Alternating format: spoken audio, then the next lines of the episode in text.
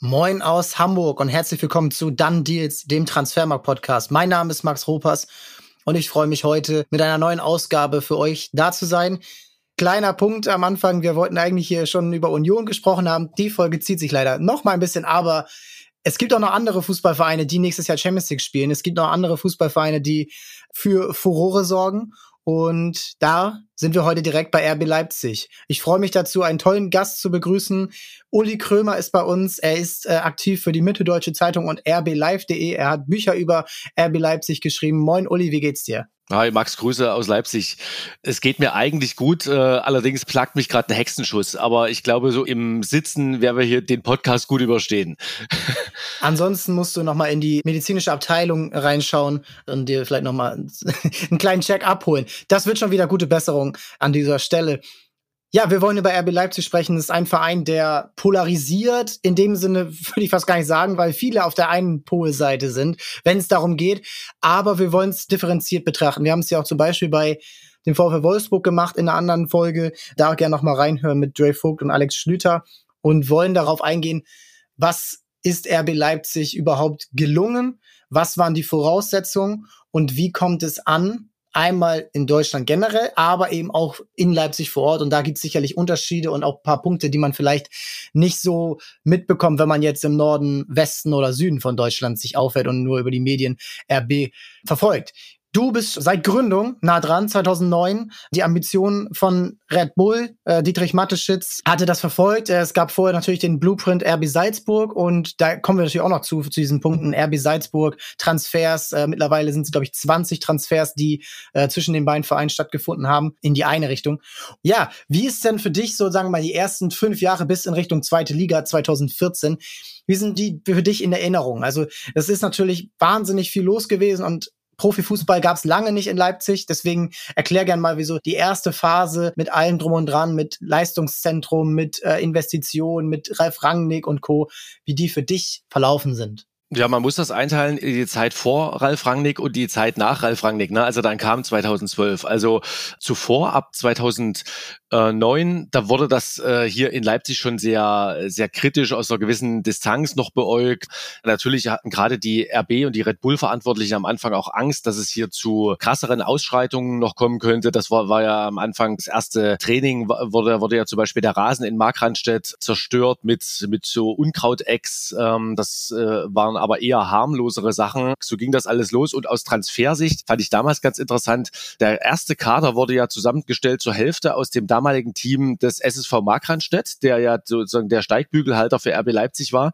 Da waren sozusagen die Hälfte des Teams, das war auch Auflage vom Sächsischen Fußballverband, waren Oberligaspieler, die äh, vorher bei Markranstädt spielten, also reine Amateure im Prinzip. Und dann kamen noch die Spieler dazu, die Andreas Sadlow verpflichtet hat, der erste Präsident von RB Leipzig, der auch Spielerberater war und ist äh, jetzt wieder. Und der hat dann so aus seinem Fundus irgendwie geschöpft und hat da so ähm, auch namhafte Spieler wie Ingo Hertz oder Thomas Gläsner damals oder den Keeper äh, Neuhaus äh, nach Leipzig geholt. Und das passte natürlich überhaupt nicht zusammen. Ne? Man hatte einerseits diesen Kader der erfahrenen Ex-Profis, sogar Nationalspieler war Ingo Hertz ja zum Beispiel. Ne?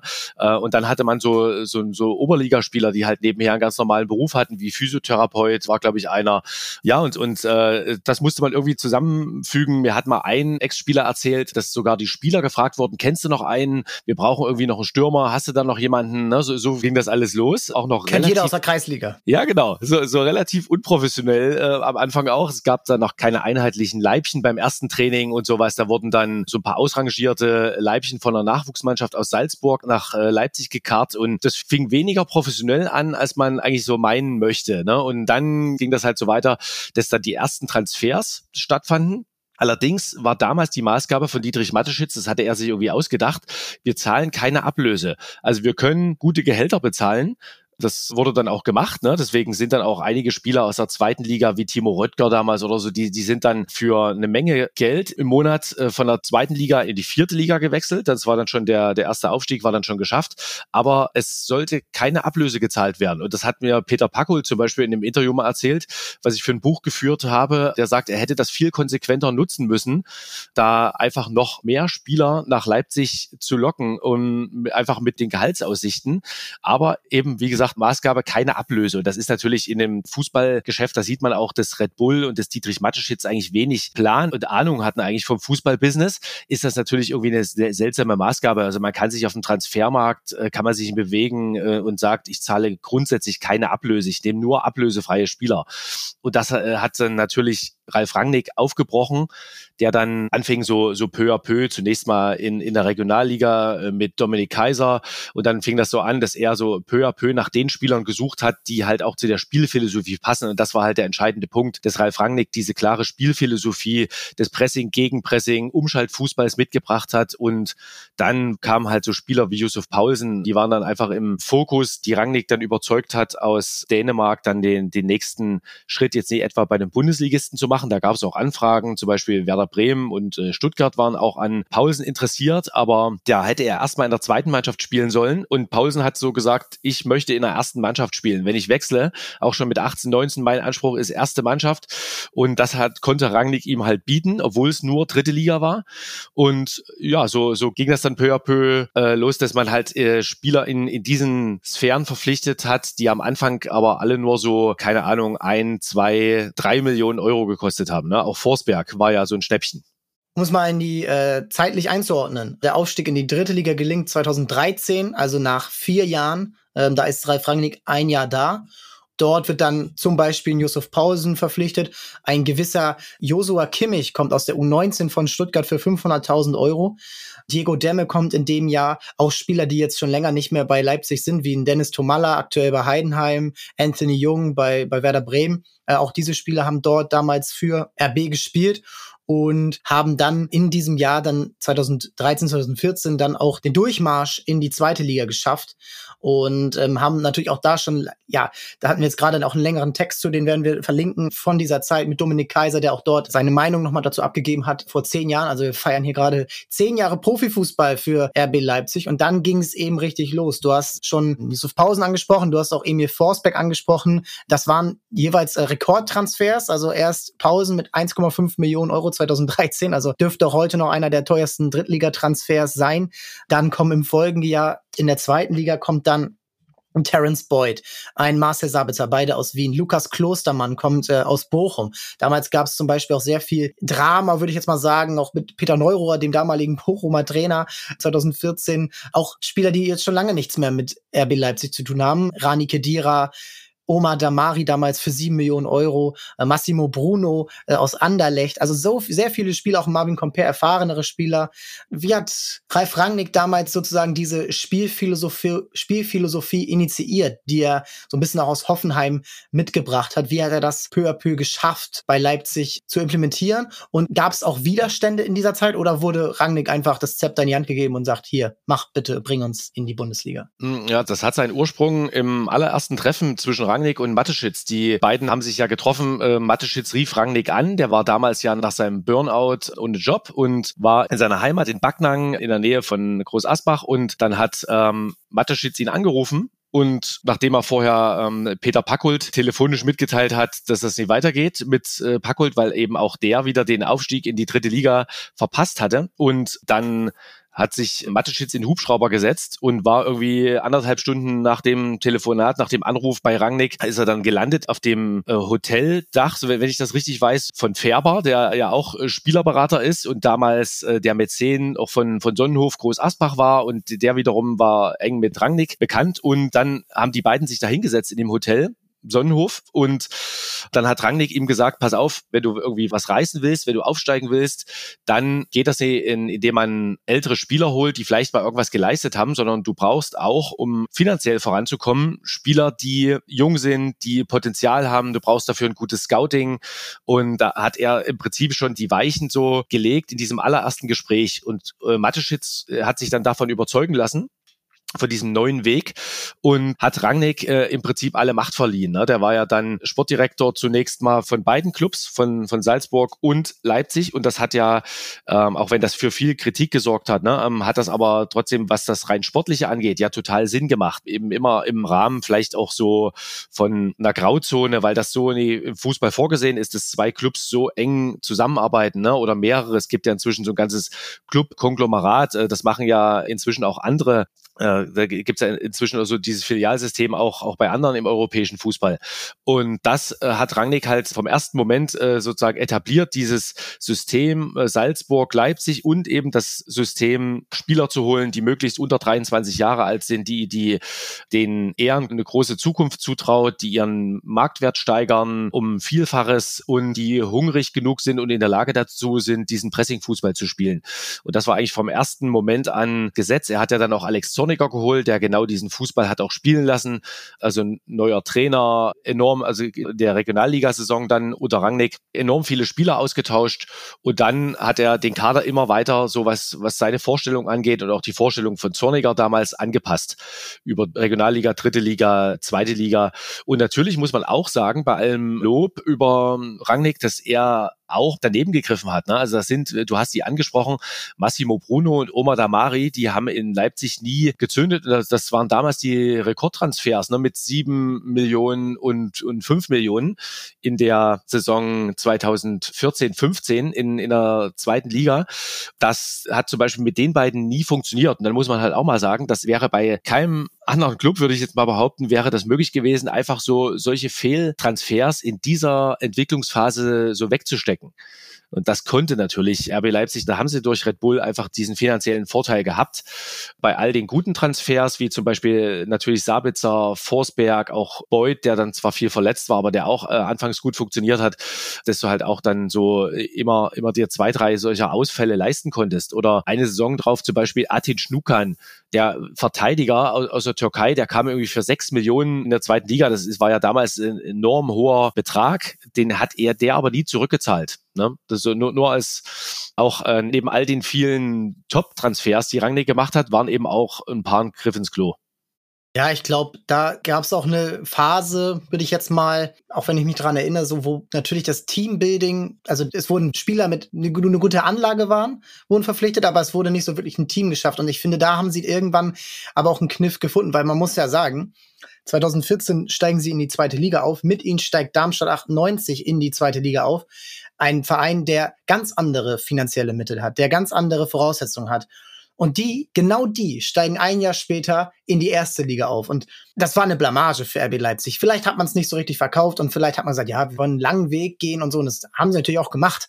Ist ja alles klar. Aber in dem Moment war es einfach ja, unterperformt und sie haben dann aber auch Transfers getätigt, finde ich, die, und das muss man ja sagen, ein Großteil dieser Spieler oder ein wichtiger Anteil dieser Spieler, die sind heute noch im Verein. Also das Jahr darauf kam ein Peter Gulaschi, das Jahr darauf kam äh, Willi Orban von Kaiserslautern, die spielen heute noch im Verein. Marcel Halstenberg kam in dem Jahr. Du hast der Forsberg angesprochen, auch der ist heute noch im Verein. Sabitzer bis vor zwei Jahren war der noch im Verein. Klostermann bis heute im Verein. Also das ist eine Achse, wenn man von einem, wenn jeder andere Verein in der Bundesliga so eine Achse hätte, die seit zehn Jahren zusammenspielen, würde man sagen, oh, toll, Tradition, toll, dass die Spieler so immer zusammenbleiben, so Freiburg zum Beispiel mit Ginter und Günther und Co. Bei Leipzig fällt das immer so ein bisschen runter, dass diese Spieler jetzt schon fast zehn Jahre im Verein sind.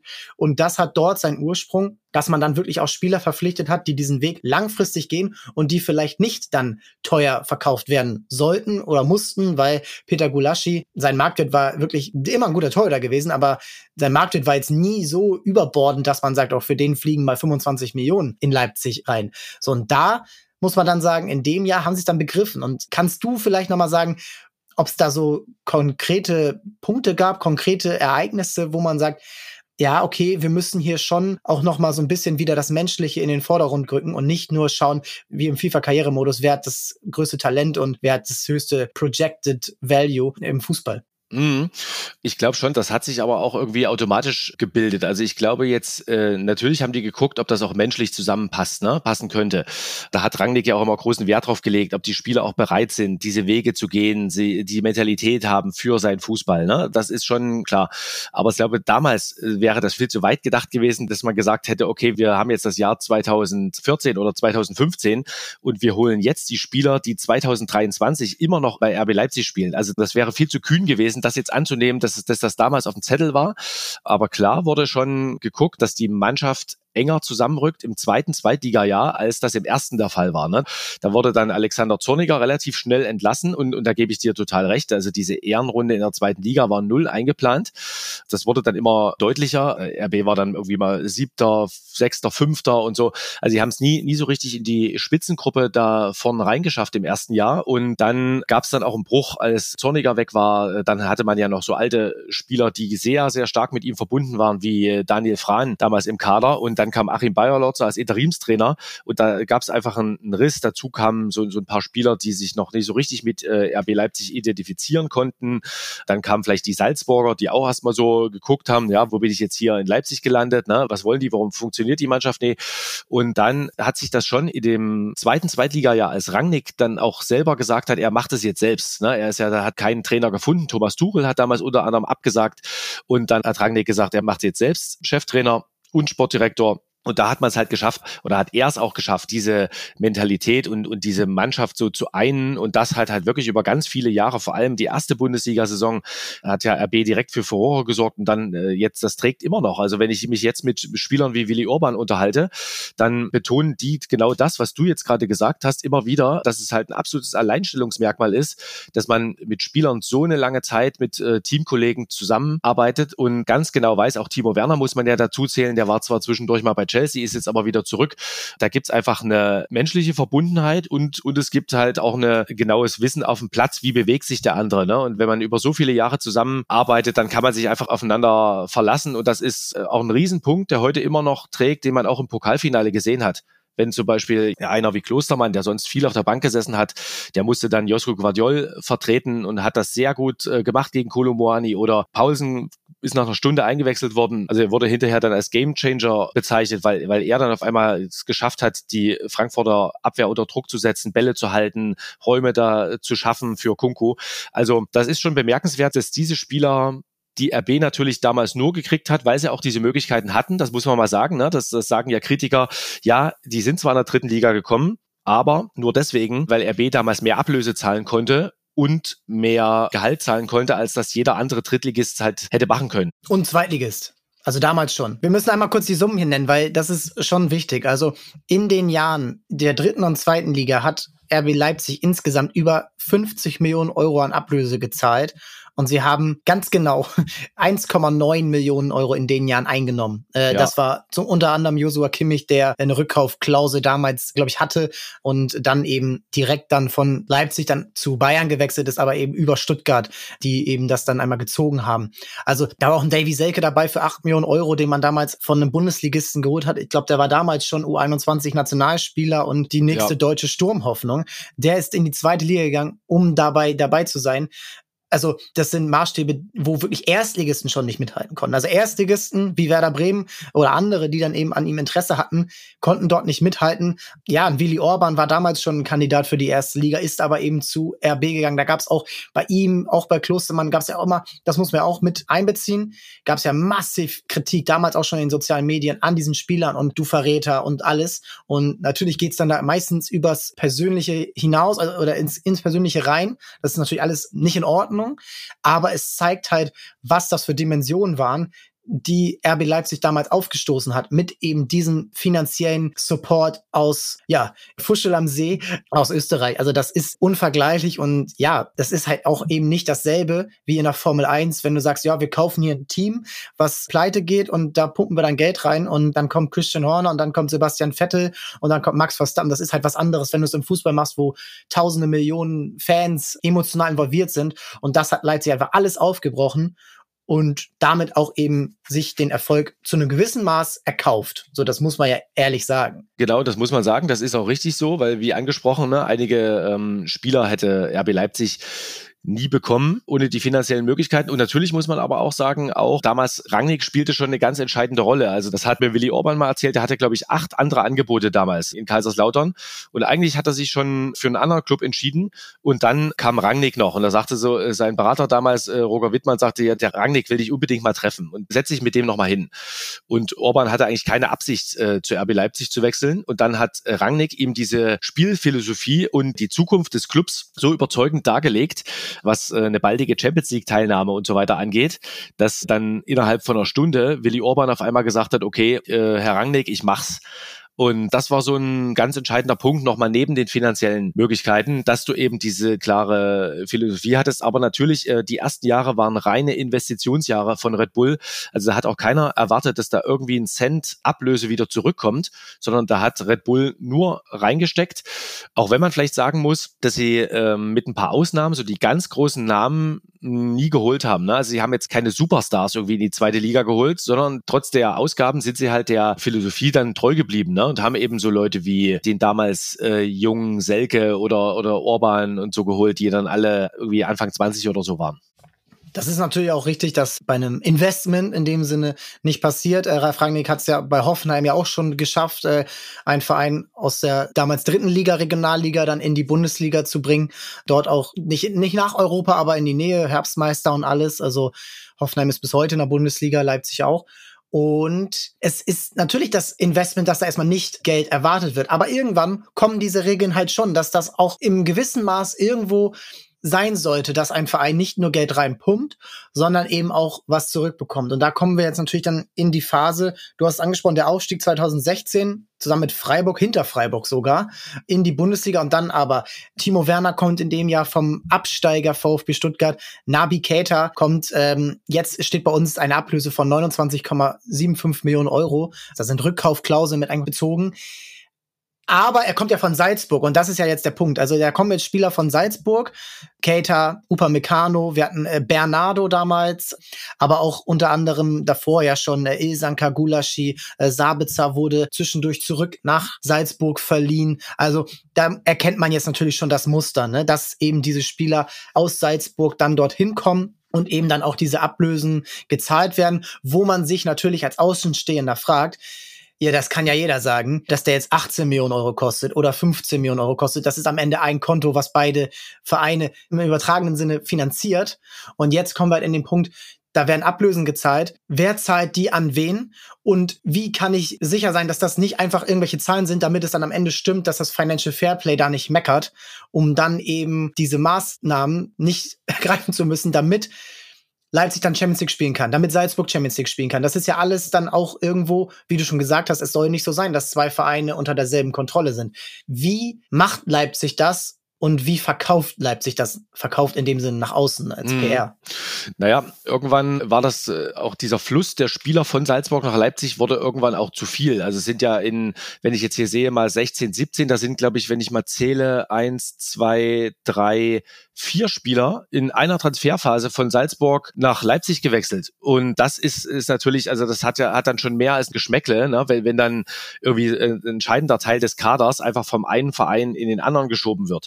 Und das hat ja dann die UEFA auch unterbunden. Also Leipzig und Salzburg haben das am Anfang ganz ohne jede Scheu, auch ohne jedes Bewusstsein vielleicht für, für diese sensible Situation gemacht. Die haben, haben sich einfach bedient wie, wie in so einem Selbstbedienungsladen. Ne? Also es gab diesen Automatismus irgendwie, nächster Schritt, äh, ist Leipzig, auch wenn natürlich kein Spieler gezwungen wurde, aber es ist so, äh, war, damals bei Bernardo, da gab es doch diese witzige Szene, als Rangnick dann sagte, ja, wie viel der jetzt genau kostet, das müssen wir noch verhandeln, aber der Transfer war schon besiegelt und Bernardo auf, schon auf dem Weg nach Leipzig.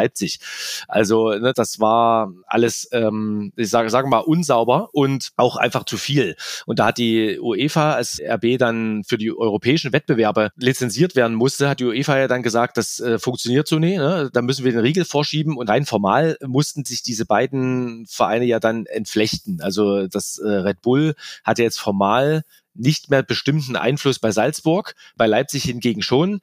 Und man hat auch gesagt, diese Anzahl, also diese Vielzahl an Transfers, das darf so nicht mehr vorkommen, sondern äh, es muss sehr, sehr viel sensibler, also mal ein Transfer oder so pro Transferphase. Jetzt sind es aber auch schon wieder zwei, aktuell mit äh, Scheschko und ähm, Seiwald.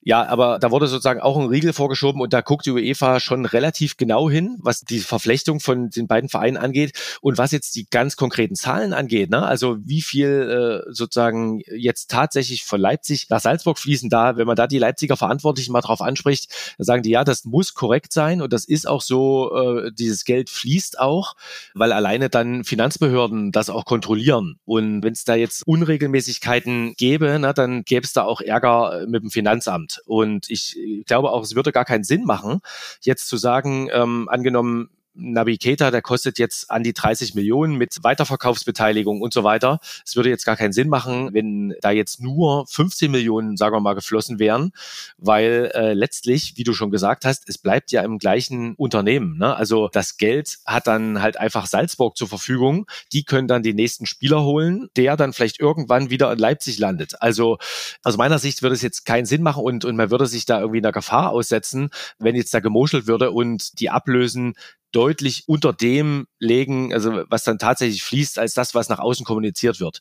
Also ich, da achten beide Vereine schon drauf, dass das einigermaßen real ist. Natürlich ist es so, dass jetzt vielleicht einer wie, wie Seiwald oder so, der, der hätte jetzt normalerweise, wenn er woanders hingewechselt wäre, dann würde natürlich Red Bull Salzburg nochmal anders verhandeln, als wenn der jetzt zu RB Leipzig geht. Ne? Also da wird jetzt wahrscheinlich nie um ein, zwei, drei Millionen gefeilscht. Aber es muss trotzdem, darauf wird sowohl von den Verbänden als auch von den Finanzbehörden geachtet, es muss ein realer Preis gezahlt werden es gab, glaube ich, meine, das, das wurde auch bei euch berichtet, da so eine Untersuchung, dass jetzt Sobuslei irgendwie für ein paar Millionen zu wenig dahin gewechselt ist. Ne? Das, also es ist möglich, dass da vielleicht, wenn er jetzt zu Tottenham gegangen wäre, dass er dann fünf Millionen mehr gekostet oder Salzburg eingebracht hätte. Aber so im Großen und Ganzen sind das reale Werte, die da, die da gezahlt werden und die, so, soweit ich das einschätzen kann, auch tatsächlich überwiesen werden.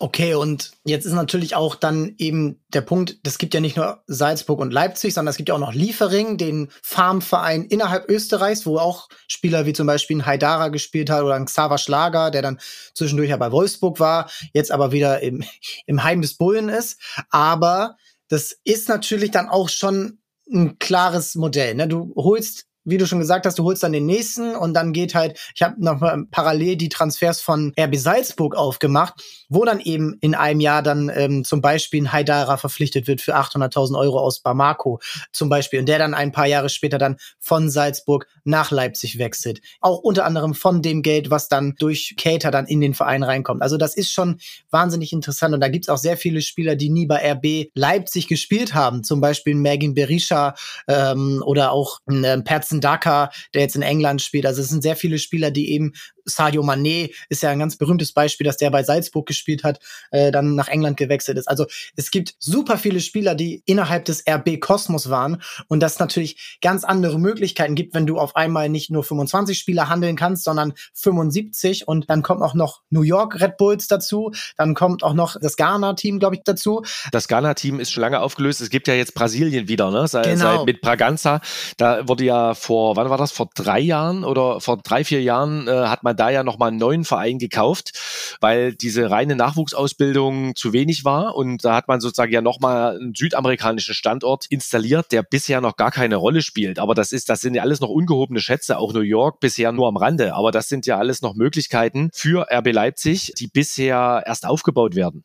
Ja, und dann geht's natürlich dann aber auch in die Bundesliga und da wollen wir dann einmal wieder zurückkommen, wo dann eine Mannschaft auf dem Platz stehen soll, die Punkte holen soll und Tore schießen soll und die miteinander funktionieren soll. Und da hat man dann einen Ralf Hasenhüttel verpflichtet, auch einen Trainer, der dieses Pressing-System sehr gut durchgezogen hat. Also als Trainer damals von Ingolstadt, vom ja, Ligakonkurrenten damals zu Leipzig gekommen, direkt Zweiter geworden, Siege unter anderem, glaube ich, im zweiten Spiel schon gegen Borussia Dortmund gewonnen. Also die Mannschaft hat direkt in der Liga reingepasst und natürlich davon profitiert, dass dann ein Timo Werner damit reinkommt, dass dann ein äh, Nabi Keita direkt pfannenfertig aus Salzburg dann in die Bundesliga reinkommt.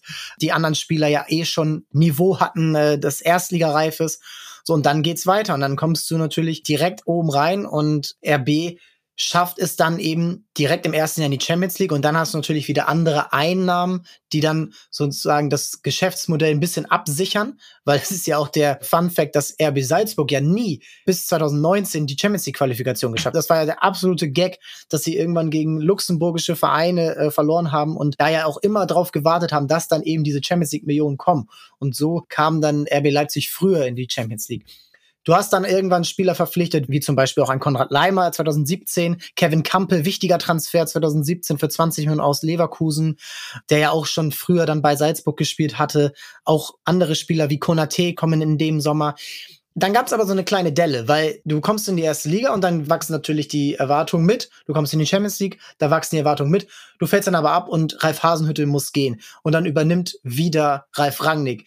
Gab es da dann auch mal so Punkte, wo man sich gefragt hat, was ist hier das Endprodukt? Also kommt am Ende immer wieder Rangnick, auch wenn es mit Nagelsmann nicht funktioniert, auch wenn es mit dann irgendwann anders, also weil das hat schon irgendwann so ein bisschen sich gefragt, so ja, okay, wir lassen ihn mal machen und sonst übernimmt der Chef wieder das muss ja auch irgendwann so ein bisschen für Rumoren gesorgt haben, weil letztendlich, ja, Leipzig hat jetzt nicht diesen Gegenwind, den ein aktueller Traditionsverein oder ein großer Traditionsverein hat, aber auch dort gibt es eine Fanbase, die, sagen wir mal, schon noch Relevanz hat. Also ich erinnere mich an das erste Spiel beim HSV, da waren 5000 Leute dabei. Also wie gab es damals so die ersten Diskussionen, des ersten, ja, Fragen, was macht ihr hier eigentlich, wenn am Ende immer wieder Ralf Rangnick übernimmt und wir hier so weitermachen wie bisher? Ja, also Ralf Rangnick, das war natürlich irgendwie Fluch und Segen zugleich für den Verein, ne? weil er war so omnipräsent und er, das wusste ja auch jeder Trainer. Irgendwann wurde das vielleicht auch zu einer Last für den Verein, dass du halt immer wieder den Trumpf Rangnick spielen konntest. Ne? Also sowohl was seine seine starke Meinung, sage ich mal, angeht, was die Spielphilosophie angeht. Deswegen ist dann auch äh, Ralf Hasenhüttel gegangen. Der äh, vertrat ja die Meinung, ja, Moment mal, wir, wir müssen, genau, genau das war auch das Problem ja bei Zorniger. Wir haben jetzt viel erreicht, aber es gehört zu einer Entwicklung eines Vereins, zu einer, einer Mannschaft dazu, dass man vielleicht auch mal so eine leichte Talsohle durchschreitet. Und ich meine, die Talsohle bei RB, die größte, also die, die sie seit Rangnicks Einstieg hatten, war halt Sechster in der Bundesliga und dann nur Europa League, ne, in, in dem zweiten Bundesliga-Jahr.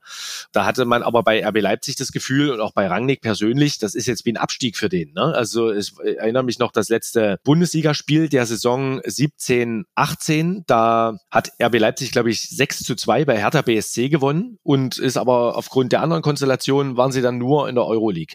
Und da war eine Grabesstimmung bei der Pressekonferenz rings um den Verein. Dann gab es noch das Abschiedsspiel von Dominik Kaiser, wo äh, Ralf Hasenhüttel witzigerweise selber nochmal aufgelaufen ist und am nächsten Tag war er entlassen. Beziehungsweise ist dann selber gegangen, weil es einfach sozusagen durch Rangnick immer wieder auch zu Spannung gekommen ist, ne? Äh, die, die Abkehr äh, sozusagen von der reinen Rangnick-Lehre, von dem reinen Rangnick-Spielprinzip. Hasenhüttel war ja dann einer, der sich auch emanzipiert hat. Der hat gesagt, wir brauchen auch äh, mehr Ballbesitz. Wir können das nicht mehr nur durchziehen mit dem Pressing gegen Pressing Fußball so der ersten Jahre. Und da war Rangnick immer ein Hardliner und ist dann zur Not, äh, sie haben schon versucht, Trainer zu finden, aber wenn dann keiner konnte, dann hat's halt Rangnick wieder gemacht. Und das ist, glaube ich, bei allem Fachwissen, bei aller Kompetenz, die Rangnick da in den Verein gebracht hat, ist es, glaube ich, ganz gut, dass sich irgendwann auch der Verein von Rangnick emanzipiert hat und gesagt hat, er geht zunächst mal in eine eher beratende Funktion und letztlich ist er dann ja ganz gegangen. Auch äh, da hat es dann damals auch heftig geknirscht zwischen Minzlaff und Rangnick. Aber es war letztlich schon wichtig, dass dann auch ein Nagelsmann da sei, seinen eigenen Weg gegangen ist. Und Rangnick hat zwar immer gesagt, wenn er, wenn er mich braucht, dann bin ich da. Aber Nagelsmann hat eigentlich äh, jetzt gar keinen so engen Kontakt zu Rangnick gesucht und vielleicht war das auch ganz gut so, um sich da einfach selber durchzusetzen und ähm, dass RB Leipzig sozusagen weggekommen ist, immer von, von diesem Backup-System. Zur Not macht's halt Rangnick. Das war halt auch wichtig, um, um da äh, selber äh, die Spielphilosophie ein Stück weiterzuentwickeln. Und jetzt finde ich aktuell, dann hat man ja auch so eine Phase gehabt, wo es sehr schwierig war mit Konstanz auf dem Trainerposten. Ne? Dann hat Jesse Marsch hat nicht funktioniert, Tedesco war viel zu kurz da. Ne? Also da gab's halt sehr viel hin und her, was auch so gerade im Nachwuchs auch Auswirkungen hat. Es gab keinen Sportdirektor und ständig wechselnde Trainer. Und dadurch hat mir mein Ex-Nachwuchstrainer von RB Leipzig gesagt, wir wussten eigentlich gar nicht so richtig oder wir wissen gar nicht so richtig, was wir jetzt eigentlich in, in welcher Philosophie wir jetzt die Spieler ausbilden, weil das ja immer von Trainer zu Trainer auch ähm, dann Auswirkungen bis auf die U19, U17 Mannschaften hat und was eigentlich jetzt der genaue Auftrag ist. Ne? Und deswegen ist es jetzt wichtig, dass du einen hast wie Rose aktuell, der halt das Spielprinzip von RB Leipzig sehr gut aufgreift und äh, gleichzeitig aber trotzdem auch seinen eigenen Stil und Ballbesitzphasen, Kombinationsphasen mit, mit einbringt. Also ähm, Rose sagt ja immer, der hat so einen, so einen Ansatz des, des ganzheitlichen Fußballs und das tut dem Verein sehr gut und das ist halt auch eine Sache, wo sich der Verein ohne Rangnick so ein Stück weiterentwickelt hat. Witzig, ich hätte jetzt so ein bisschen eher gedacht, dass Rose genau wieder das Gegenbeispiel in die andere Richtung ist, dass man jetzt eben sich von zum Beispiel einem Tedesco, der einen langsameren Fußball so ein bisschen durchgezogen hat, und Nagelsmann, der sehr variabel war, natürlich immer komplett kreativ ist und auch ganzheitlich in dem Sinne. Aber natürlich kann man nicht immer nur das Gleiche machen. Und zurück auf das, was du angesprochen hast mit der Entlassung von Hasenhütte, beziehungsweise deine Demission. Und da wurde ja schon verkündet, dass im kommenden Jahr Nagelsmann zum Verein wechseln wird. Also er hat noch ein Jahr in Hoffenheim gemacht und dann eben, was dann Rangnick äh, übernommen hat, interimsweise, dass er dann kommt. Und das ist, finde ich, auch bei Leipzig so ein Punkt, dass alles sehr, sehr früh feststeht oder sehr viel im Vergleich zu anderen Vereinen, die natürlich im Fußballbusiness normal es ist hektisch. Im Sommer wechselt ein Spieler kurzfristig, der zieht eine Ausstiegsklausel und dann musst du neue suchen oder der Trainer wird entlassen. So eine Trainerverpflichtung, die ein Jahr vorher feststeht, das gab es, glaube ich, sehr, sehr selten im deutschen, aber auch im internationalen Fußball.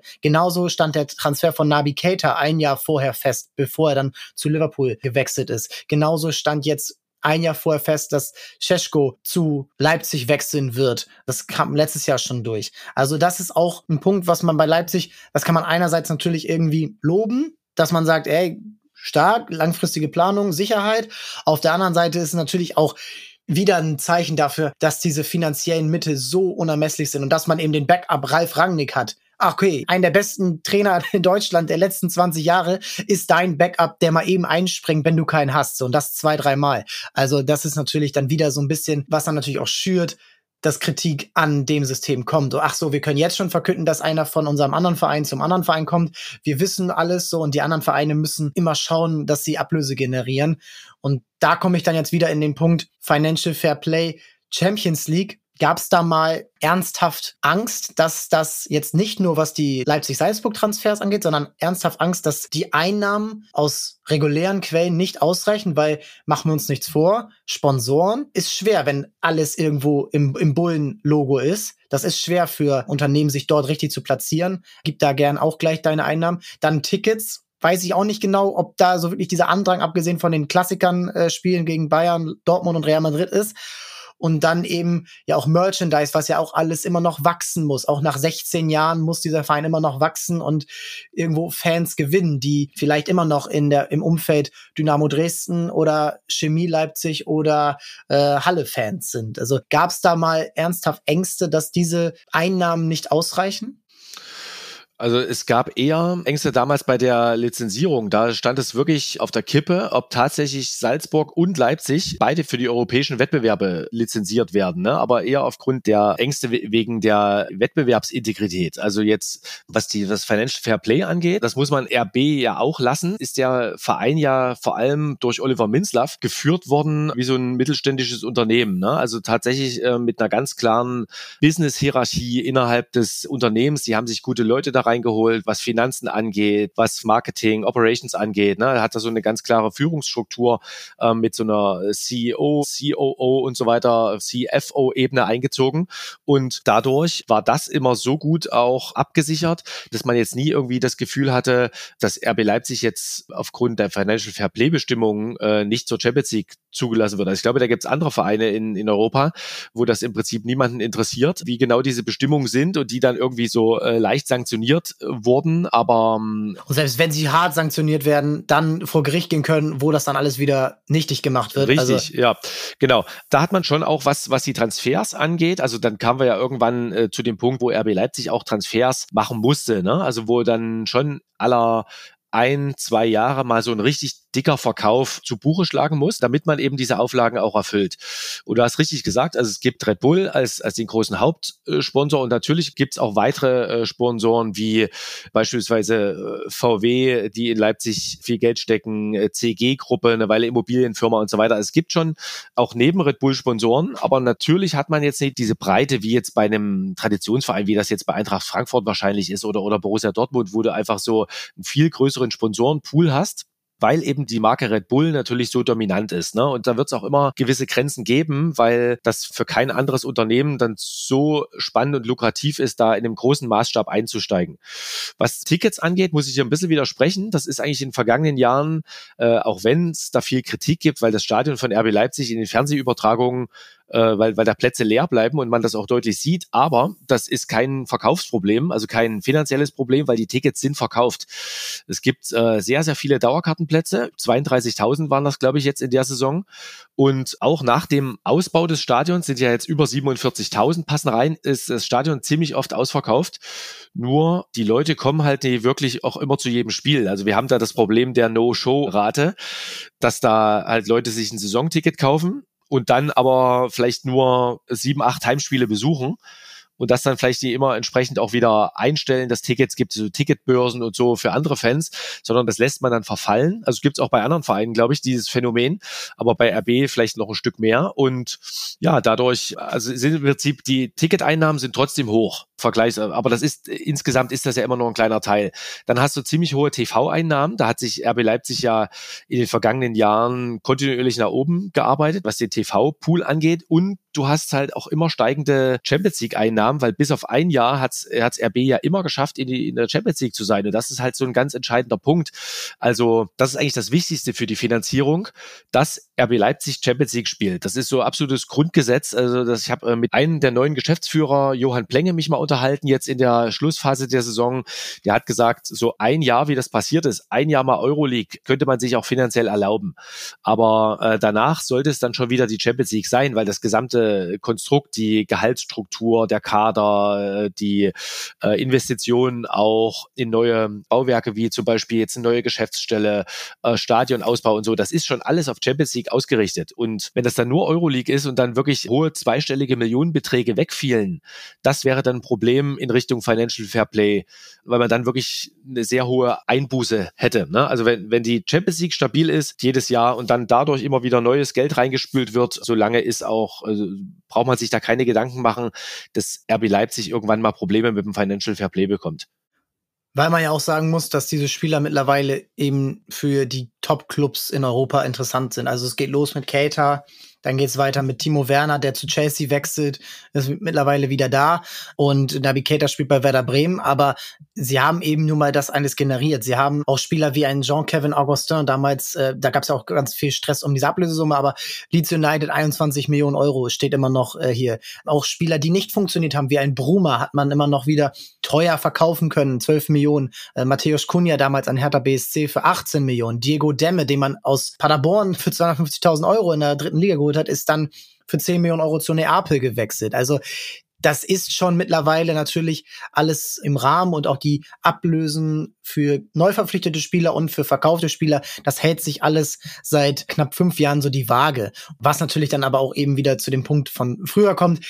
Es ist natürlich leichter, wenn du immer noch ein Farmteam hast, wo du die Spieler immer noch hinpacken kannst und dann noch ein Farmteam hast, wo dann auch zur Not dann die Spieler, die dort dann verpflichtet wurden, geparkt werden kann. Das ist alles, macht's alles leichter. Ich will jetzt aber auch gar nicht die ganze Zeit draufhauen, denn ich möchte auch einen anderen Punkt ansprechen, der mir äh, kann ich mal persönlich erzählen, ich war vor ein und zwei Jahren jeweils in Leipzig zur Trainerausbildung. Für mich persönlich. Und den Lizenzlehrgang habe ich in Leipzig direkt gemacht und welches Level? B ist das äh, B, also bis Oberliga dürfte ich trainieren und dort waren unter anderem auch Jugendtrainer von RB Leipzig, aber auch von Lok Leipzig und Chemie Leipzig und Dynamo Dresden dabei und wenn man sich mit denen unterhält, dann ist das was ganz anderes, als wenn man, und das sind alles Fußballfans und die haben auch ihre ähnlichen Ansichten wie ich so. Die freuen sich, wenn der HSV aufsteigt oder auch wenn der HSV mal wieder ist verkackt und alles und da spricht man dann über sowas und auch die wollen Traditionsvereine in der ersten Liga sind und auch die wollen, dass vielleicht eher Liverpool die Champions League gewinnt als Man City. Also da ist man sich relativ oft einer Meinung. Aber wenn es um Leipzig geht, sagen die, ja, aber guck mal, was die hier gemacht haben. Wir hatten hier vorher gar nichts. Wir hatten hier Chemie und Lok Leipzig und die haben sich so salopp gesagt nur auf die Fresse gehauen in der Regionalliga. Das muss man, also das kommt so ein bisschen rüber und wir haben jetzt hier ähm, einen Verein, der investiert, der uns Möglichkeiten gibt, die nationale äh, oder die landesweite Fußballausbildung, Trainerausbildung, das alles zu machen. Wir haben hier jemanden, wo wir hingehen können, da können wir mal trainieren, die zahlen mal was. Wir haben ein, ein Ziel auch für junge Spieler und auch für junge Trainer, dass sie dort arbeiten wollen. Und das muss man ja sagen, das hat Leipzig natürlich lokale Infrastruktur geschaffen. Aus deiner Sicht wirkt sich das positiv aus auf das Image vom Verein lokal äh, vor Ort? Also ich, ich gebe dir recht mit, mit all den Punkten, aber ich habe jetzt nicht das Gefühl, dass das in der öffentlichen Diskussion jetzt so, so einen wichtigen Stellenwert hat. Ne? Ich glaube eher so bei den Insidern, wie du das beschreibst, die halt ja, genau, selber, vor Ort. Die, also ja, die vor, auch Ort, ins genau. Stadion gehen können, die dann auch äh, ähm, vielleicht mal ihren Sohn oder ihre Tochter mitnehmen und sagen, hey, hier, geh doch mal hin. Timo Werner, cooler Fußballspieler, willst du ein Trikot? Holen wir dir. Ist was anderes als, ja, die wollen wir hier alle nicht sehen, diese Kommerzschweine. Ja, ja, ja, also das sind zwei Ebenen, glaube ich. Einerseits hast du die Fans, wo natürlich jetzt auch so eine junge Fangeneration heranwächst, die das irgendwie cool findet, hier in ihrer Stadt Champions League und Bundesliga zu sehen. Also das sind jetzt Kinder, Jugendliche, die sind jetzt äh, 12, 13, 14, 15, 16 Jahre alt, die wachsen sozusagen ja damit auf. Ne? Und äh, für die ist das auch Normalität. Das ist, ist ja auch die, die Hoffnung von RB Leipzig, dass sich das halt so dann äh, auch in diesen Generationen halt, dass der Verein weiter noch ankommt in der, in der Stadt und so, ne? Und sonst darüber hinaus, was, was jetzt aber sozusagen die, das, das Thema angeht, der Nachwuchsausbildung, ich glaube, das ist schon noch irgendwie spezieller, wirklich nur bei den Leuten, die jetzt auch da involviert sind, also die vielleicht ihre Tochter, ihren Sohn bei RB Leipzig im Nachwuchs haben oder die selber Nachwuchstrainer sind. Natürlich, wie du das ansprichst, äh, das ist, ist ja ein Riesenapparat, so ein Nachwuchsleistungszentrum. Also da hast du ja eine Vielzahl an Trainern auch, die die sich hier beweisen können und die auch gerade bei RB Leipzig gute Aufstiegschancen haben. Also selbst externe Trainer wie zum Beispiel Sebastian Hoeneß, der war ja hier, hat äh, bei der U16, U17 von RB Leipzig gelernt und ist dann als Cheftrainer zu Bayern München Zweite gegangen und ist jetzt Cheftrainer in der Bundesliga so. Ne? Also das sind so Karrieren oder Robert Klaus, der hat angefangen als Spieler in der ersten Saison 2009, 2010 war der noch Spieler, damals bei Markranstädt. Und dann hat er so peu à peu jede Altersklasse als Trainer durchlaufen und hat dann unter Julian Nagelsmann noch gelernt, ist dann zu Nürnberg gegangen, war da fast zwei Jahre in, in der zweiten Liga Cheftrainer, äh, in sehr jungen Jahren noch. Also da gibt's auch für Trainer gibt's sehr gute Entwicklungsmöglichkeiten und natürlich auch, was so die Spielerausbildung angeht. Es wird ja viel, also eher draufgehauen auf das RB-Nachwuchszentrum, weil die halt keinen Spieler etablieren konnten bisher in der Bundesliga für RB Leipzig. Ne? Da sind immer wieder welche dabei, die spielen dann, haben mal eine kurze Einsatzzeit, wie Tom Kraus oder Dennis Borkowski und so. Da sind jetzt ein paar, die haben ein paar Bundesliga-Minuten mal geschnuppert. Ne? Aber es ist keiner von denen dabei gewesen, die es jetzt wirklich dauerhaft in diesem Kader geschafft hätten aber anderswo schon. Also man muss schon sagen, dass RB Leipzig sowohl für die Region natürlich Spieler ausbildet, die da aus der U19 rauskommen. Das sind ja jetzt nicht alles Bundesligaspieler, sondern das sind ja auch welche dabei, die spielen dann bei Eilenburg oder die spielen bei Chemie Leipzig oder auch bei Lok Leipzig. Ne? Also das ist auch durchaus okay für, für diese anderen Vereine, wenn da jetzt, äh, jetzt in, in großem Maßstab, aber wenn da immer mal einer auch dahin wechselt zu diesen Traditionsvereinen und auch zu anderen Vereinen in der Region. Halle zum Beispiel profitiert mit Torhütern. Die haben Bredlo geholt, der ist jetzt Bundesliga-Torhüter von RB damals. Die haben Tim Schreiber äh, von RB ausgeliehen, der dann nach Kiel weitergezogen ist in die zweite Liga und so. Also die Vereine ringsrum profitieren schon und auch die Bundesliga insgesamt. Wenn man sich jetzt mal Spieler wie Demirovic anguckt, der hat das Nachwuchszentrum in Leipzig durchlaufen, der war bei Freiburg, äh, dann Augsburg und Tom Kraus, der angesprochene, der dann bei Nürnberg und Schalke so auch seinen Durchbruch geschafft hat. Vitali Janel zum Beispiel. Janel Brentford ist ein super Beispiel. Da, da gibt es irgendwie eine sehr coole Geschichte. Der, ich weiß nicht, ob du das weißt, da gab es mal so einen Vorfall, dass diese Jungs mit der Nachwuchsnationalmannschaft unterwegs waren und im Hotel Shisha geraucht haben. Ich glaube, er war da noch dabei. Das war Janel und ich glaube, da noch, noch ein junger Spieler Touré, der ist dann später zu Bremen und, und Juve Zweite oder so gegangen. Die wurden dann erwischt und da war irgendwie so ein kleines Brandloch im Teppich. Und dann wurden die nach Hause geschickt von der Nachwuchsnationalmannschaft und damals äh, hatte noch äh, oder schwang noch Frieder Schroff das Zepter der Nachwuchsakademie, der früher bei Stuttgart war, ganz erfolgreicher Ausbilder von Mario Gomez, äh, Kedira und so weiter. Der wechselte dann zu RB und der hatte halt so einen Rangnick-Typ, äh, ganz harte Hand und der hat die dann zu Strafarbeit verdonnert und wie so jugendliche Straftäter mussten die dann Sozialstunden leisten und zwar irgendwie enorm viel. Ich müsste jetzt nochmal nachgucken. Die waren dann in der Kita und haben dann da abgewaschen, durften nicht mehr beim Training teilnehmen. Und letztlich wurden die dann abgegeben aus diesen Gründen, also wegen disziplinarischen Gründen, mussten die dann die damals U19, glaube ich, verlassen und haben dann halt anderswo ihre Karrieren weitergemacht. Janel bei Bochum, dann ging da zu Brentford und so und haben da ihren Durchbruch geschafft. Also auch solche Karrierewege gibt's und glaube ich, also ist noch mehr zu erwarten. Jetzt hat gerade Manuel Baum da übernommen. Ich glaube, auch wenn da noch mal jemand ist, der selber ein Bundesliga-Trainer war, der der auch vielleicht noch mal ein anderes Gespür hat, die Spieler halt auch in Richtung Bundesliga ranzuführen, da steckt auch noch super viel Potenzial drin. Ja, bleibt spannend zu sehen. Und man muss auch ehrlich sagen, dass ja, Leipzig hat nicht viele Spieler in das eigene Team hochgebracht, aber gucken wir doch mal nach München. Also wer ist der letzte Spieler beim FC Bayern, der aus der eigenen Akademie kommt? Also ich würde eher sagen Thomas Müller, so der jetzt im Kader ist. So und äh, natürlich David Alaba, ähm, der kam aber auch zur gleichen Zeit ungefähr. Also das ist ungefähr diese Kragenweite und natürlich ist es auch schwerer bei einem Champions League Team in die erste Mannschaft zu kommen als bei einem Abstiegskandidaten. Und auch dort, es gibt auch viele andere Vereine, wo das sehr, sehr, sehr schwierig ist. Und es ist auch logisch, dass bei Borussia Dortmund die Spieler auch sehr früh dorthin verpflichtet werden, wie jetzt zum Beispiel ein Jaden Sancho, der in die U19, glaube ich, damals noch kam, oder ein Bino Gittens oder auch ein Mukoko, der aus Hamburg kommt, oder ein Ferrei, der jetzt bei Braunschweig spielt, der, der kam damals aus Holland. Ähm, Reikhoff ist jetzt der nächste, der aus Holland kam in die U19 von Borussia Dortmund. Also das ist alles im Moment generell in Deutschland schwer dass die Nachwuchsspieler eben in die erste Mannschaft kommen, gerade wenn es ein Bundesliga ist. Das ist die deutschen Nationalmannschaften U17, U19, U21, da gibt es natürlich immer mal Performance, aber es gibt jetzt nie so überbordendes Talent. Ähm, da ist Leipzig nicht alleine. Ja, wenn ich da nochmal kurz einhaken darf, da sucht ja RB Leipzig noch nach seinem Weg. Ne? Also es gab ja mal eine U23, die wurde dann unter Rangnick abgeschafft, weil die Konsequenz wäre gewesen, diese Mannschaft hätte dritte Liga spielen müssen. Und das wäre aber zum damaligen Zeitpunkt war, war es halt ein Riesenaufwand. Man hätte gar nicht gewusst, in welchem Stadion die eigentlich spielen sollen. Dann hätte es wieder Anfeindungen gegeben, wenn die dann bei den ganzen Traditionsclubs gespielt hätten. Deswegen hat Rangnick Rangnick gesagt, wir lassen das mit der U23. Wir etablieren lieber so ein Leihsystem, zum Beispiel nach Belgien, was auch bei ein paar Spielern ganz gut geklappt hat, wie äh, Frederik Jeckel, der sich dann äh, zum Beispiel bei Ostende da gut durchgesetzt hat, der, der dann zu Bielefeld gewechselt ist. Das hat jetzt nicht so gut funktioniert die letzte Saison, aber das sagt nicht an ihm, sondern es ja. lag halt vor allem Zuständen bei Bielefeld, weil ging es halt drunter und drüber.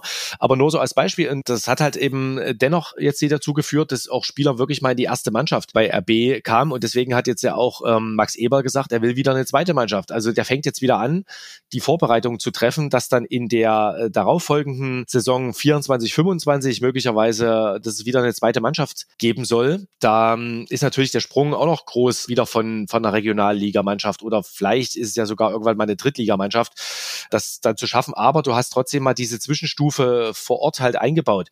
Und das ist vielleicht so ein Punkt, wo das RB-System auch noch Potenzial hat. Ähm, man könnte ja eigentlich auch viel mehr äh, mal Transfers machen von Leipzig nach Salzburg. Also warum passiert das eigentlich so wenig? Denn ein talentierter Spieler wie zum Beispiel Tom Kraus, der hätte vielleicht auch in, in Salzburg da eine gute Karriere machen können, um dann wieder zurückzukommen. Da, also sozusagen seine Karriere starten können auf einem höheren Level. Aber da gibt es bisher nur wenige Beispiele in diese Richtung. Ja, es ist alles sehr, sehr spannend und es ist auch, da will ich jetzt nochmal einmal wieder in die, in die Profimannschaft reinkommen, so zum Schluss. So, Status Quo. Wir haben jetzt Leipzig als zwei Pokalsiege geholt. Sie haben, glaube ich, vier Pokalfinals erreicht. Sie haben, wie du schon gesagt hast, bis auf ein Jahr immer die Champions League erreicht. Ich finde, dieses Jahr wäre ideal gewesen, um deutscher Meister zu werden, wenn man nicht den Start völlig äh, in die Hose setzt und dann aber auch sich zwischendurch mal Niederlagen wie gegen Bochum und Mainz leistet. Weil so schwach hat man Dortmund, oder Dortmund war natürlich okay mit 70 Punkten oder 71 Punkten, aber Bayern war lange nicht so schwach. Und das hätte vielleicht so mal die erste Möglichkeit gegeben, das mal wirklich zu schaffen. Jetzt aber dann auch mit Blick auf den Kader, jetzt Transferphase, ähm, Anfang äh, Mitte Juni. Du hast, wie schon angesprochen, Cesco und Seiweit kommen in die Mannschaft. Konrad Leimer verlässt den Verein äh, zu Bayern. Es gibt konkrete Transfergerüchte um Schoboschlei, um Nkunku, die eventuell den Verein verlassen. Auch ein Spieler wie Dani Olmo wird sicherlich immer noch Begehrlichkeiten wecken. Guardiol wird auch trotz Vertragsverlängerung Begehrlichkeiten wecken. Also, und dann eben, wie du schon ansprichst, so diese Achse, die Leipzig immer noch hat. Was glaubst du, wo kann es hingehen? Denn jetzt muss man ja, wie du auch eben schon angesprochen hast, sagen, Rangnick ist nicht mehr dort. Minzlaff ist äh, in der Funktion nicht mehr so involviert. Und jetzt ist, sagen wir mal, die Expertise aus anderen Bundesligisten geholt worden. Also bei Gladbach, Schröder, Manuel Baum, Marco Rose. Gut, der ist irgendwo auch RB-Schule. Ähm, der ist ja auch Leipziger. Glaubst du, dass dieser Weg dann auch in der Form konkret weitergegangen wird, so junge Spieler? Oder kann man sich jetzt vielleicht auch mal darauf einstellen, dass RB Leipzig mal einen 28-jährigen Spieler verpflichtet, der schon gestandener ist? Also das kann immer mal vorkommen, aber so generell ist auch die klare Vorgabe aus Salzburg, also sprich von Oliver Minzlaff, der jetzt Red Bull-Chef ist, dass man auch klar auf äh, dieser Philosophie so generell festhält. Also äh, es ist nach wie vor wichtig für, für RB auch diese Transferwerte einfach zu generieren. Und dennoch ist es ja so gewesen, dass jetzt gerade in der vorvergangenen Transferphase, da sind ja Spieler geholt äh, worden, eben wie, wie Timo Werner, ähm, dann noch davor André Silva, David Raum, also eher schon gestandene Spieler, die auch eine Menge kosteten. Und für meinen Geschmack hat man da diesen Weg so ein Stück zu stark verlassen. Das ist so ein Punkt, wo ich glaube, dass RB schon wieder ein Stück stärker zurückfinden sollte zu der ursprünglichen Transferphilosophie. Natürlich ist es aber auch wichtig, wenn du halt die ganz großen Ziele erreichen willst, dass du vielleicht mal einen holst, der jetzt meinetwegen schon 27 ist. Bei Kevin Campbell war das ja damals auch so. Ne? Da hat auch unter Rangnick ist ja auch mal ein so ein Spieler geholt worden, wo man sagt, okay, das ist jetzt wichtig für uns. Wir brauchen dessen Ruhe am Ball. Wir brauchen ähm, einfach die, sein fußballerisches Talent. Einen so einen erfahrenen Spieler brauchst du mal zwischen all den Jungen da drin. Und deswegen, ja, sehe ich das ab, also auch Rose sagte, es ist ihm eigentlich egal, wie alt der Spieler ist, Hauptsache er, er passt halt in sein System und ähm, deswegen, also äh, Marco Rose ist, glaube ich, keiner, der da jetzt so ein Purist ist und denkt, wir müssen jetzt unbedingt nur noch die 23-Jährigen holen.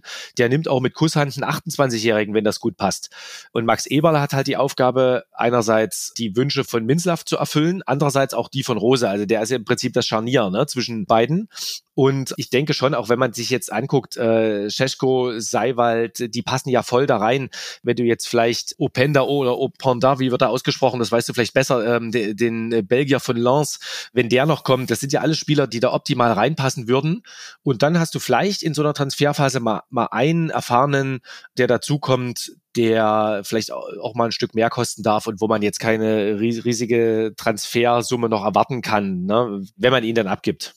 Ja, es bleibt spannend, weil eben diese Spieler ja auch vielleicht von den Leuten, die sie geholt haben, andere Sachen versprochen bekommen haben, wie zum Beispiel ein, ein Schoboschlei, der jetzt auch schon sehr lange bei RB Salzburg erst, dann Leipzig ist, äh, ein Kunku ist 2019 zum Verein gekommen. Ähm, das ist natürlich jetzt sehr spannend, wie das dann sich auch entwickelt und ob es dann auch Reibereien innerhalb der Leipziger Verantwortlichen gibt. Ähm, wohin geht ein Kunku?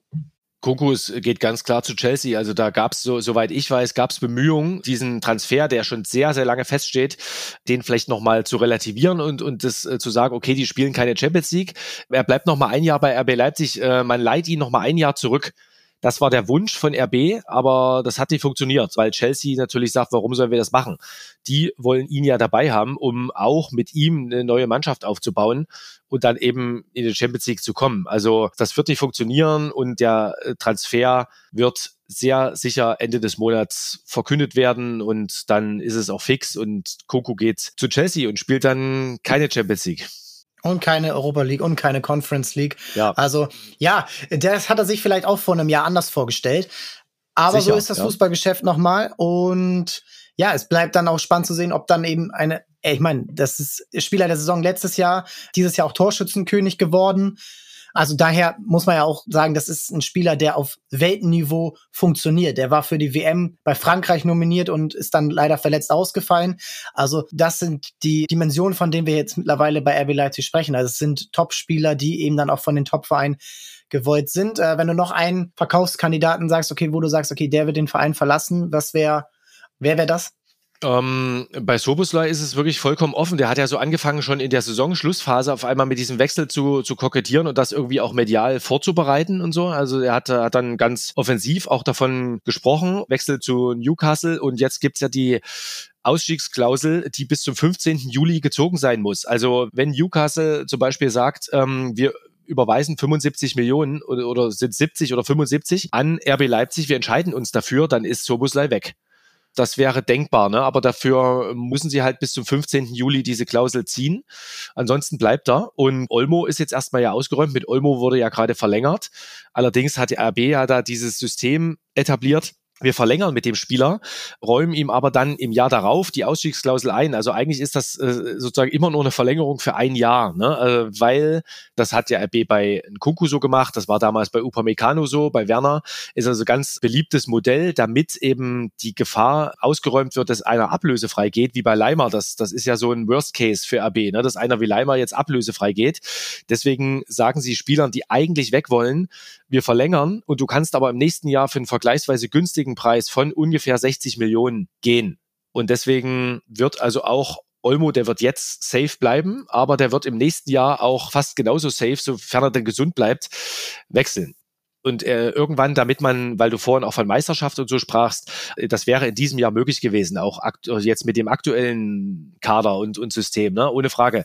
Aber ähm, wenn man vielleicht dauerhaft noch den nächsten Schritt machen will, dann muss man es auch mal schaffen, so Spieler äh, wie Olmo oder wie, wie Kunku oder Soboslai dann so zu überzeugen und sagen, die, die bleiben wirklich langfristig und, und unterschreiben vielleicht auch ihren zweiten langfristigen Vertrag bei RB, den sie dann auch erfüllen, um dann wieder so möglicherweise so eine neue Achse aufzubauen, weil diese alte Achse, irgendwann wird es den Umbruch geben müssen. Ne? Also das wären die Spieler wie Orban, Halstenberg, Klostermann, auch selbst wenn die jetzt überzeugt haben und vielleicht noch mal ein, zwei Jahre bleiben, aber irgendwann muss Max Eber den Umbruch machen und eigentlich brauchst du dann auch eine neue Achse von, von Top-Spielern, die sich zu RB bekennen.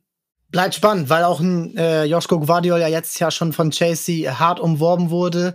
Dieses Jahr liest man ja dafür 100 Millionen Euro wechseln. Mal schauen, ob sich das bewahrheitet. Ich glaube, das ist zu viel aktuell. Ne? Also 100 Millionen ja, ist, ist zu viel. Ich glaube, dass der noch ein Jahr bleibt. Aber auch das okay. ist so einer, der dann irgendwie den, den nächsten, ist ja auch für die Spieler vollkommen verständlich. Ich meine, wenn, wenn sie umworben sind, ne, ist, ist ja klar, dann gehst du halt zu einem Verein, der mehr Renommee hat, wo die Titelchancen noch höher sind, der mehr Fans hat, wo einfach viel mehr Kult um die Vereine stattfindet als bei RB Leipzig. Das ist eben nach wie vor, ist es halt ein europäisches Top Sprungbrett noch, ne? Und irgendwann muss der Verein halt an den Punkt kommen, dass du sagst, okay, das ist jetzt kein Sprungbrett mehr, sondern hier etabliert sich was und du gehörst da wirklich zu den ganz Großen in Europa, wo die Spieler auch langfristig bleiben wollen. Dann eine letzte Frage für dich. Wenn RB Leipzig Meister wird in den nächsten fünf Jahren, wie viele Fans kommen dann zur Feier? Haha, also jetzt waren ja 25.000 bei einer Festwiese, ne? Und so war es ungefähr im letzten Jahr auch beim Pokalsieg. Ich denke, zur Meisterfeier kann das schon noch ein paar mehr Menschen mobilisieren. Also gerade also ich glaube, es ist kein Problem, dass da viele hinkommen. Es ist eher das Problem, oder was heißt Problem, aber einfach so der Status des Vereins. Du hast einfach die, diese Wucht der Fanszene. Also zum Beispiel bei der Pokalfeier war es jetzt so, da kam, sind dann viele Menschen wirklich zur, zur Festwiese gepilgert, ungefähr, wie gesagt, 25.000. Dann war die Mannschaft da eine Stunde, hat sich präsentiert, hat die Pokal gezeigt. Äh, es gab eine Ansprache von Rose und von Kampel und so. Das war alles cool. Und danach ist die Mannschaft dann nach einer Stunde aber von der Bühne gegangen, weil die komplett fertig waren. Die haben ja keine Minute geschlafen in der Nacht. Nacht. Dann hätte ich jetzt erwartet, dass dann irgendwie noch so weiter gefeiert wird oder so. Ne? Aber das war dann so Sonntagabend, 18 Uhr. Mh, hm, wir müssen vielleicht noch ins Umland von Leipzig zurückfahren. Wir gehen jetzt. Ne? Und, und dann hat sich auch diese Festwiese ziemlich schnell geleert. Und das wäre jetzt wahrscheinlich bei anderen Vereinen mit mehr Tradition, wäre das jetzt undenkbar gewesen. Da hätte man wahrscheinlich die ganze Nacht bis den nächsten Morgen noch durchgefeiert. So, ne? Also ich glaube, es ist gar nicht so sehr die Anzahl, es ist eher so diese Verbundenheit, das Bedingungslose, was du halt einfach ne, innerhalb von zehn Jahren erreicht erreichen kannst, sondern wo eine ganz andere Bindung noch über Jahrzehnte entstehen muss. Bleibt spannend zu sehen. Auch da kann man natürlich immer rausschauen. Es gibt verschiedene Zahlen, die das dann so ein bisschen auch belegen. Einschaltquoten im Vergleich, also der Spiele, Zuschauerzahlen, vielleicht auch dann die realen Zuschauerzahlen, äh, wenn du das jetzt angesprochen hast mit den Saisontickets. Das ist ja auch woanders nicht unbedingt gang und gäbe. Da wird sich darum gerissen, wenn der Verein spielt. So egal ob bei manchen egal ob erste oder zweite Liga oder Champions League oder Mittwochs gegen Augsburg. Also das bleibt spannend zu beobachten und ja, da gilt es weiterhin, dieses Projekt zu beobachten. Du bist nah dran. Vielen Dank dir, Uli. Und ähm, ja, wir hören uns hoffentlich bald wieder. Es bleibt spannend zu sehen, wie es mit RB in der Bundesliga läuft, ähm, wie Erfolge gefeiert werden können, ob Erfolge gefeiert werden können. Und ob alle Transfers auch sauber ablaufen. Ja, ja danke, Max. Hat Spaß gemacht, mal so die RB-Historie anhand der Transfers mal durchzugehen. Ja, sehr gerne. Und äh, für euch bleibt dran. Wir haben viel vor mit euch in den nächsten Wochen. Ähm, Transferphase. Es kommt nächste Woche ein großes Bundesliga-Marktwert-Update. Da wird natürlich auch auf die Leipziger eingegangen.